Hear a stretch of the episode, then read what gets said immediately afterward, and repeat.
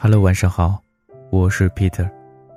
今天这个故事的名字叫《你可能需要一本爱情长久手册》。最近，我有个朋友正在经历分手阶段。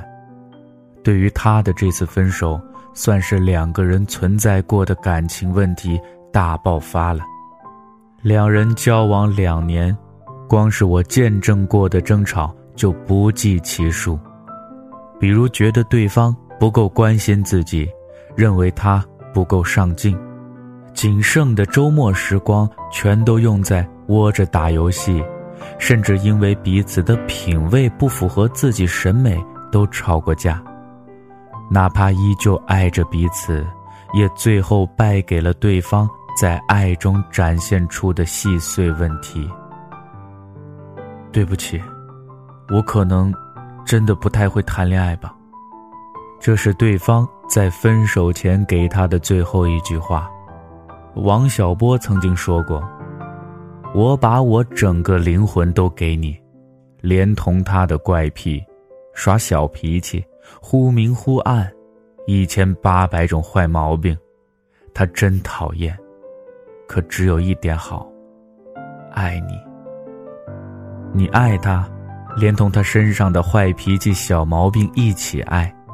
可当坏脾气和小毛病变得不能被容忍，有爱不能解决一切问题。很早之前，我们就曾经说过，希望邓文迪和梅梅能出一本撩汉指南。现在觉得再出一本爱情长久手册更是刚需啊。所谓择日不如撞日，今天在我司爱情老司机小歪的帮助下，总结了十九条看完男默女泪的爱情问题。温馨提示：以下总结纯属多方恋爱经验，并无科学认证。反正别人吃过的亏，不能让你们也吃啊。第一条，在恋爱中。过分担心和焦虑，总想要确认另一半的爱意。这肯定是每个在恋爱中的人都会出现的问题，尤其在另一半没有给出足够行动和语言表达感情的时候。你是不是不爱我了？这大概经常会出现在你俩的对话中。第二条，不要太过于依赖对方。什么事儿都想让对方包办。呵护你和把你当孩子养是两个概念，能自己做的还是尽量自己完成。毕竟在恋爱之前，每个人都是独立的个体。第三条，疑心病太重，总是无中生有，疑神疑鬼。对另一半不够信任。因为一点点疑心，就开始搞间谍游戏，翻手机相册，查聊天记录，看 GPS 移动轨迹。第四条，吵架要面子，不主动道歉，即便道歉也很敷衍。我跟你说对不起，总行了吧？这句话谁听谁来气，还喜欢冷战，喜欢翻旧账。和一个人吵架，真的可以看出他的陋习，因为那个时候谁都不管不顾，只想着赢。第五条，爱说随便，吃什么随便，周末去哪儿约会随便，你要再这样我就走了，随便。人生很多事儿都可以随便，但是谈恋爱。还是不能随便。第六条，不要因为吵架或者分手就做出不理智的事情。还记得我曾经有位男性朋友和异地恋的女友吵架后说了分手，凌晨四点，女生从他所在的城市赶过来，可是为了找到男友，她报了警，说男友失踪。见到男友人之后，威胁说。如果分手就跳楼，偏激手段得来的暂时平静，治标不治本呐。第七条，对待前任的友好要有度。我见过很多人，恋情结束啊，就是因为前任。虽然当初说了分手了还都是朋友，但前任这种朋友尽可能是从不联系的那种。第八条，在金钱方面没有达到一致。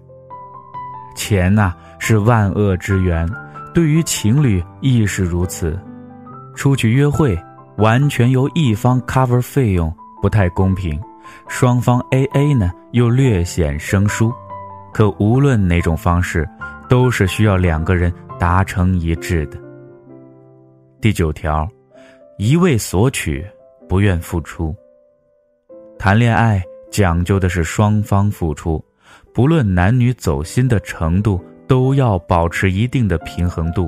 自愿付出更多，自然没有问题，有问题在于。感觉一切啊都是理所当然的。第十条，喜欢一个东西可以透露给对方知道，但请不要伸手要。我秀的不是某某，是恩爱。但另一半买回来的这个某某啊，希望不是你主动管他要的，你完全可以告诉他你喜欢，但是当你加上。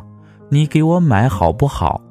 估计那份恩爱的意义就变得没啥意义了。第十一条，过多干涉对方的生活，不给对方留适当的空间。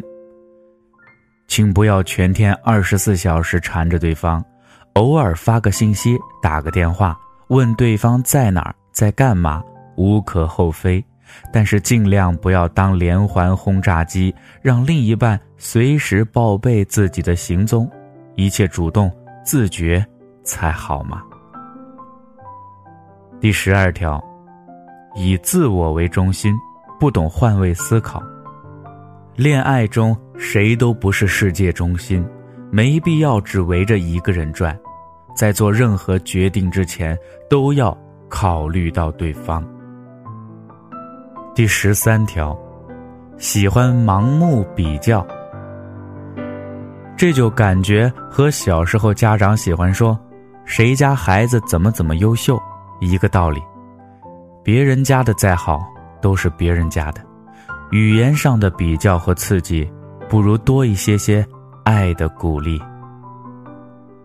第十四条，不要过分的迁就对方。互相尊重是感情的前提，恋爱中也请尽量不要盲目的顺从，一味的讨好，最后啊，受伤的可能是你自己。第十五条，不愿意沟通，什么事儿老藏着掖着，